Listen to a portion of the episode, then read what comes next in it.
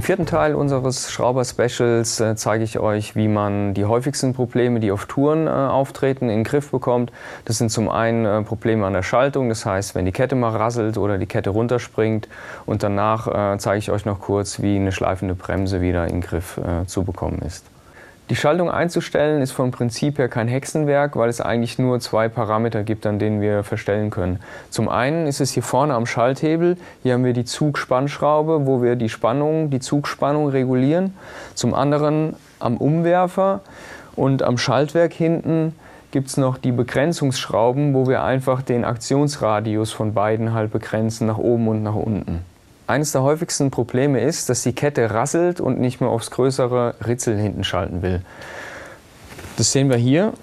Ich schalte und die Kette bleibt hängen und das Rasselgeräusch kennt jeder.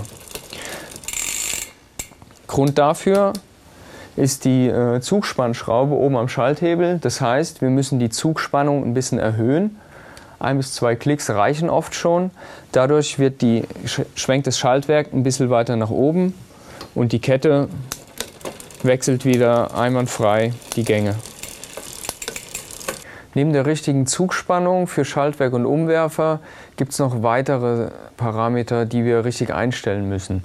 Und zwar den äh, Schwenkbereich sowohl von Schaltwerk als auch von Umwerfer. Am Schaltwerk können wir jetzt sehen, wenn die obere Anschlagschraube nicht richtig eingestellt ist und wir schalten, springt die Kette zwischen Kassette und Speichen. Um zu verhindern, dass das Schaltwerk oder auch der Umwerfer die Kette zu weit nach rechts oder links transportiert und dadurch die Kette eben abwirft, sind diese zwei Schrauben verantwortlich. Die gibt es sowohl am Schaltwerk als auch am Umwerfer. Eine Schraube begrenzt den Aktionsradius nach unten, eine Schraube begrenzt den Aktionsradius nach oben. Die untere Schraube in dem Fall hier ist mit L für Low gekennzeichnet für, ist für das obere Ritzel verantwortlich und die Haarschraube ist für das kleinere Ritzel für nach außen verantwortlich. Das Schaltwerk muss exakt unter der Kassette stehen, das heißt, das obere Leitröllchen muss exakt unter der, äh, unter der Kassette stehen. Und wenn jetzt der Gang rasselfrei funktioniert, darf man, wenn man nochmal am Umwerfer nachdrückt, darf sich das Schaltwerk nicht nochmal ein Stück bewegen, wie man hier sieht. Das heißt, wir müssen die L-Schraube ein Stück reindrehen und so den Aktionsradius nach oben begrenzen. Das heißt, ein Stück reindrehen und zur Kontrolle nochmal am Umwerfer drücken. Wenn sich das Schaltwerk nicht mehr bewegt, ist der Anschlag korrekt eingestellt. Wenn die Anschläge vom Schaltwerk und auch die Zugspannung richtig eingestellt ist und das Schaltwerk immer noch nicht richtig funktioniert oder perfekt schaltet, kann es auch an der Umschlingung liegen. Es gibt noch diese Schraube hier, das ist die sogenannte Umschlingungsschraube und die reguliert, wie weit die Kette um die, um die Kassette rumgeführt wird von der oberen Leitrolle. Um die Umschlingung richtig einzustellen, müssen wir unbedingt vorne aufs kleine Kettenblatt schalten und hinten aufs größte Ritzel. In der Stellung sollte der Abstand zwischen der oberen Leitrolle und dem größten Ritzel vom Ritzelpaket bei Shimano 5 bis 6 mm betragen und bei SRAM zwischen 10 und 15 mm. Das gleiche, was wir jetzt fürs Schaltwerk gemacht haben, übertragen wir auf den Umwerfer. Das heißt, wir haben auch wieder zwei Einstellparameter. Zum einen die Zugspannung, zum anderen die Begrenzung nach oben und unten. Wenn die Kette vorne beim Schalten äh, zu langsam auf das größere Kettenblatt geht, müssen wir die Zugspannung erhöhen. Das heißt, oben an der Schraube, an der Zugspannschraube für den Umwerfer entgegen dem Uhrzeigersinn drehen. Und äh, sobald es passiert, wenn wir fahren und die Kette wird nach außen zu sehr weit nach außen transportiert und fällt runter, dann müssen wir die Haarschraube etwas reindrehen.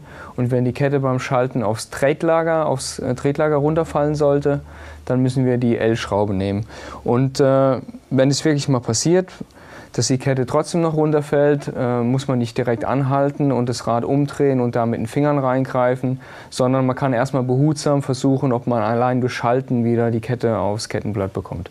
Das Gute an der Einstellung von der Schaltung ist, man braucht wirklich kaum Werkzeug. Man hat es entweder am Multitool dran, den Schraubendreher, den man braucht, den Kreuzschraubendreher, oder man braucht halt wirklich zu Hause nur ein, ein Werkzeug, um es einzustellen.